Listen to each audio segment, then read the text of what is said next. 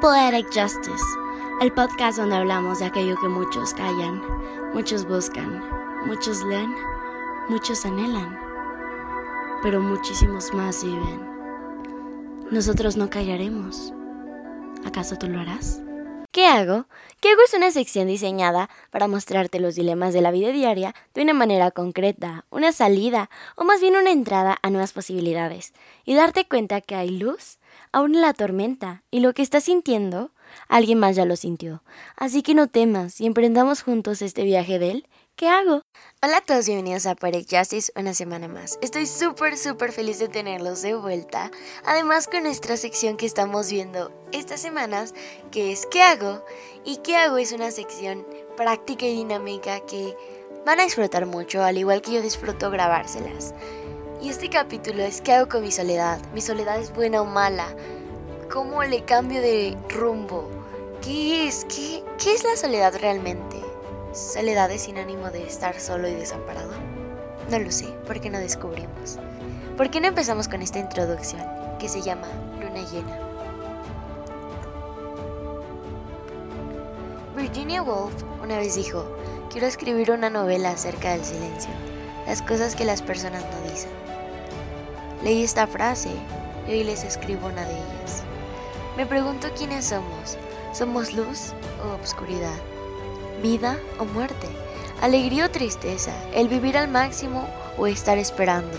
Quiénes somos depende de nosotros, y yo creo que la gente no quiere puntos medios. ¿Cuántas veces más le preguntaré a la luna qué se siente estar llena? Quien una vez dijo que tenemos que elegir quién ser por el resto de nuestras vidas hoy mismo, fue un cobarde, aferrado al miedo de fracasar en todo menos lo que eligió. Quiero pensar en mí hoy y decidir ser un punto medio, ser la luna en proceso, ser libre y no necesitar describirme completamente. Solo puedo afirmar que no soy la misma de ayer, ni seré igual a la de mañana. Por eso la vida no es rutina. ¿Qué sería de la vida sin romper el itinerario? Posiblemente algo bien estipulado, pero hoy estoy juntando los cachitos de lo que llegué a ser en algún punto de mi vida, cuando el polvo aún no tocaba mi librero y mis lágrimas aún no eran derramadas, y era yo. Bueno, otra versión. La gente dice que cada día somos mejores. Hoy no me reconozco. Había personas a mi alrededor, pero estaba sola, estaba vacía. Grité dentro de mí y solo veía la luna que me recordaba que no siempre se brilla hasta completa. Hay veces que es mejor iluminar a medias, o ser el astro más vivaz del universo, o simplemente ni siquiera poder ver tu luz. Pero todo es un proceso para volver a ser tú. Dime Luna, que se siente estar llena. Este texto yo lo escribí semanas atrás, en uno de esos momentos en los que sentía que perdía mi rumbo. Los libros de mi estante estaban a medias. Ya no era la misma. Sentía que estaba perdiendo el control de lo que yo quería. Sentía que ya no hacía las cosas con pasión y con el interés que amaba hacerlo. Por eso este capítulo también es para nadie del pasado, dándole un consejo a nadie del futuro. ¿Por qué no comenzamos con esto? Porque esto también es para todos ustedes. ¿Es normal? Es mi primera pregunta. Así, tal cual, ¿es normal sentirse solo? ¿Alguna vez te has sentido vacío? Que la sala está llena, pero el corazón no tiene cobijo. Que te escondes bajo una máscara, pero por las noches ruges por necesidad de consuelo.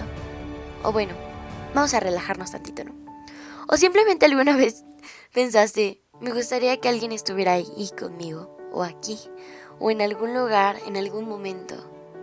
Déjame decirte que es normal. Como seres humanos no estamos diseñados para estar solos. Pero está bien que me lleve a puntos graves como depresión o aislamiento severo y suicidio. No, no lo está.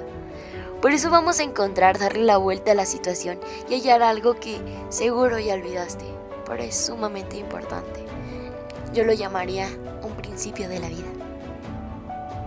Para adentrarnos en nuestro principio de la vida, primero una frase de este majestuoso libro llamado El Principito.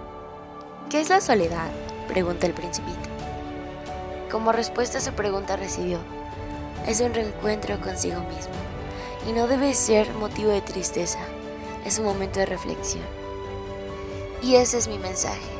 La soledad no es motivo de tristeza, sino de reflexión, de volver, de reencontrarse.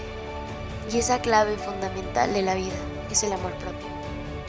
El amor propio es decir, no me importa lo que digan. Amo lo que veo en el espejo. Amo la persona que soy.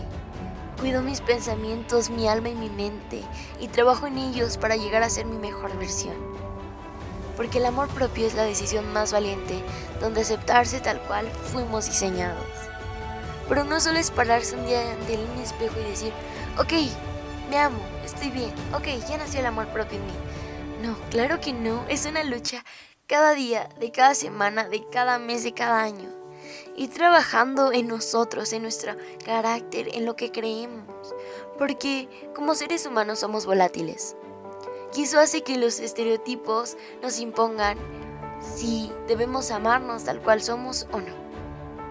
Porque cuando hay amor propio, puro y verdadero, hay para repartir, para regalar, para compartir. Tanto, tanto. De hecho, Dios nos anima a amarnos. Si no lo sabías, en uno de sus mandamientos más importantes dice, ama a tu prójimo como a ti mismo. Como a ti mismo, ahí está el amor propio.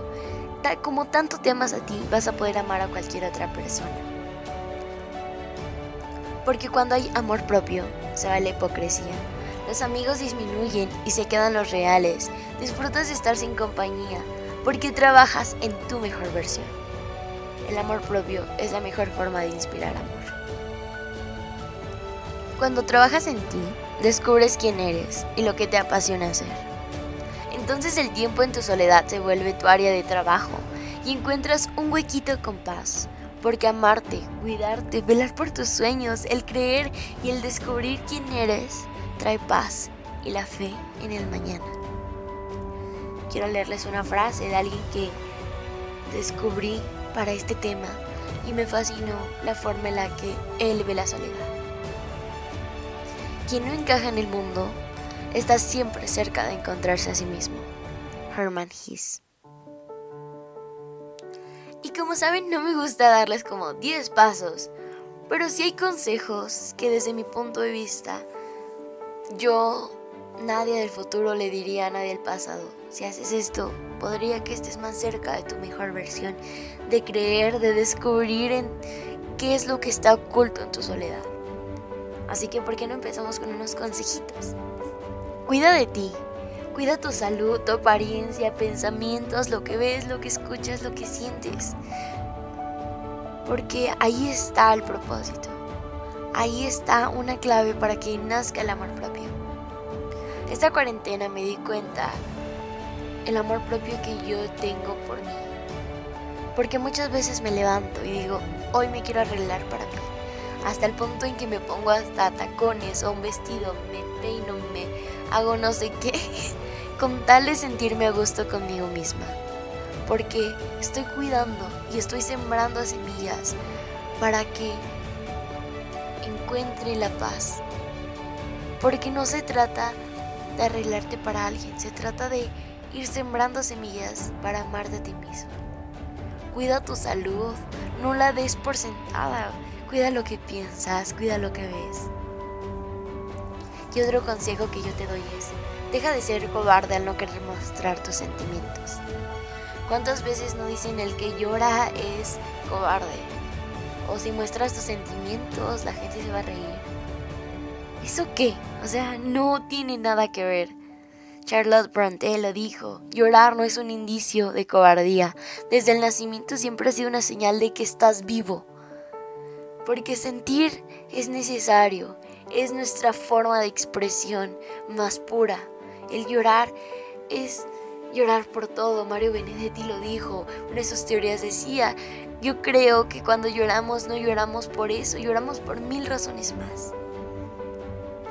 Y eso es cierto, deja de ser cobarde y empieza a mostrar, está bien hoy no sentirse bien consigo mismo, pero mañana es otro día y mañana empezamos. Hoy se llora, pero mañana se triunfa. Otro consejo es, ¿hay algo que te gusta hacer? Hazlo más seguido. A mí una de las cosas que más me gusta hacer en el mundo es hornear, cocinar, sobre todo hornear postres. Y me fascina, para mí es sacar todo mi estrés ahí, sacar mis pensamientos, despejar mi mente, inspirarme, tranquilizarme, sentirme en paz en mi casa. ¿Qué te gusta hacer? Date 10 minutos, 5 minutos para hacer algo. Si te gusta leer, si te gusta jugar un videojuego, si te gusta, no sé, o sea, te gusta acomodar hasta por colores tu closet, no, pues hazlo. Si algo te hace feliz, hazlo. Otro consejo es trabaja en tu mejor versión. ¿Y cómo hago esto? Lee, ejercítate, come sano, estudia. Yo les comentaba al inicio que yo estaba perdiendo mi rumbo. Tenía demasiados libros a medias. Tengo demasiados libros a medias. Ya no sentía que lo que hacía le estaba dejando mi toque. Sentía que estaba perdiendo lo que yo era. Pero decidí ponerle alto esa mentalidad, decir, voy a ser mejor persona. empecé a releer esos libros, empecé a volver a hacer esas cosas que me hacían sentirme yo. Y creo que cada vez, con cada pasito que damos, nos acercamos a la mejor versión de nosotros. Deja de pensar en mañana. Deja de pensar en mañana. Porque el mañana va a traer sus problemas y el pasado ya los tuvo, pero los únicos problemas que importan ahorita son los de ahora. Deja de preocuparte también por ellos. Si te mueres mañana, ¿qué pasará? No pasaron esos problemas. Y los del pasado ya no importan. Pero el que importa es qué hiciste con tu vida, qué versión dejaste. Otro consejo que yo les daría es, Ve cada movimiento de tu vida como una oportunidad. Porque a mí me gusta pensar que todo pasa por algo, para un propósito mucho mayor. Todo pasa por algo, todo apunta a un mensaje, pero hay que saber descifrarlo. Así que ve cada movimiento de tu vida como una oportunidad. Si no se abre esa puerta, se van a abrir 10.000 más, pero tienes que saber ser inteligente y ser valiente para tomar las riendas de tu vida. Otro consejo que yo te daría para que nazca el amor propio en ti es aprende a contar tus bendiciones y no tus problemas. Porque vivimos en un mundo de comparaciones, lo que tiene él, qué coche tiene, qué casa tiene, qué ropa tiene, qué todo lo material. Pero muchas veces no nos vemos lo afortunados que somos. Somos más afortunados que desafortunados muchas veces y no nos damos cuenta. Queremos más. Somos soberbios queriendo más. Y no nos damos cuenta cuánta gente mataría por lo que tenemos. Otro consejo es, no te compares. Ahí va de la mano. No te compares. No te compares con la persona de al lado. Ni siquiera te compares con la de ayer. Porque hoy es un nuevo día y hoy se trabaja para la mejor versión. Y otro consejo es ser valiente y toma las riendas de tu vida. Porque si no eres valiente no podrás tomar la mayor decisión que te dije. El amor propio. Para que puedas amar a los demás, amarte a ti mismo, amar lo que eres y volver a ser la mejor versión de ti. Y mi último consejo es ser resiliente. Porque si seguiste todos los consejos anteriores y decidiste que esa soledad ya no iba a ser soledad, sino iba a ser un área de trabajo para construir tu mejor versión, ya estás siendo resiliente. La resiliencia es, no importa los problemas que la vida me ponga, yo me voy a parar y voy a volver y voy a salir adelante. Y quiero leerles unas frases que a mí me gustaron sobre este tema, sobre todo este autor, porque me gusta su punto de vista. Una frase anterior de él también se las había leído y aquí va una más. Soledad es igual que independencia. Ya la había deseado y conquistado en el transcurso de largos años Resultaba fría, oh sí, pero también quieta y maravillosa, maravillosamente quieta y grande como el espacio frío y silencioso en el que giran las estrellas. Hermanches. Otra frase que me gustó también mucho sobre este tema es de Carl Jung y dice, la soledad es peligrosa, es adictiva. Una vez que te das cuenta de cuánta paz hay en ella, no quieres lidiar más con gente. Y una última frase, ¿por qué no?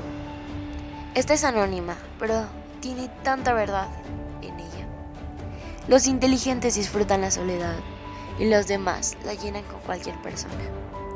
Porque ahora, déjame decirte, tienes dos tipos de puntos de vista sobre la soledad. El estar solo, el estar desamparado, el tratar de llenar tu soledad, viendo la soledad como un vacío, como un hueco, como una habitación que necesita un huésped. O sacar de allí todos los muebles y, meter nuevos muebles para convertirlo en tu estudio, tu área de trabajo para tu mejor versión. Que ese tiempo a solas sea algo increíble. Yo disfruto, amo estar en mi cuarto, encerrada. Podría pasar aquí todo el día. Y muchos me dicen que es antisocial, es que debería salir, conocer, no sé qué. Pero cuando te das cuenta de lo adictiva que es la soledad, de lo adictivo que son leer libros, de lo adictivo que es trabajar en tu mejor versión. Ya no quieres convivir con gente que te critique. Quieres convivir contigo mismo, porque ahí hay paz. Busca la paz en las cosas que te hagan feliz. A mí me da paz leer, cocinar, leer la Biblia. Me da paz platicar con mi mamá, con mi amiga, me da paz hacer lo que amo. Pero muchas veces lo que más me da paz es estar sola en mi cuarto, sin hablar con nadie, simplemente estar en silencio y pensar. Trata de ser tu mejor versión y ocupar ese tiempo a solas, esa soledad, darle un cambio y reencontrarte a ti mismo. Y eso fue todo por el podcast de esta semana. Espero que lo hayan disfrutado mucho. Los amo demasiado. Síganos en todas nuestras redes sociales y por favor suscríbanse y denle like. Nos vemos, los amo. Síganos en Instagram, Facebook. Nos vemos. Adiós fue el podcast de hoy. Esperamos que te haya gustado muchísimo y no olvides seguirnos en todas nuestras redes sociales, tanto como Instagram, Facebook, Twitter. Nos encuentras como Poetic Justice Podcast. También no olvides suscribirte a nuestro canal de YouTube. Estamos como Poetic Justice Podcast. Nos puedes escuchar en Anchor, YouTube o también en Spotify. Nos encuentras como Poetic Justice Podcast y síguenos cada semana para más y más detalles. Nos vemos la próxima semana con un nuevo podcast a las 12 del día. Nos vemos. Los quiero muchísimo. Adiós.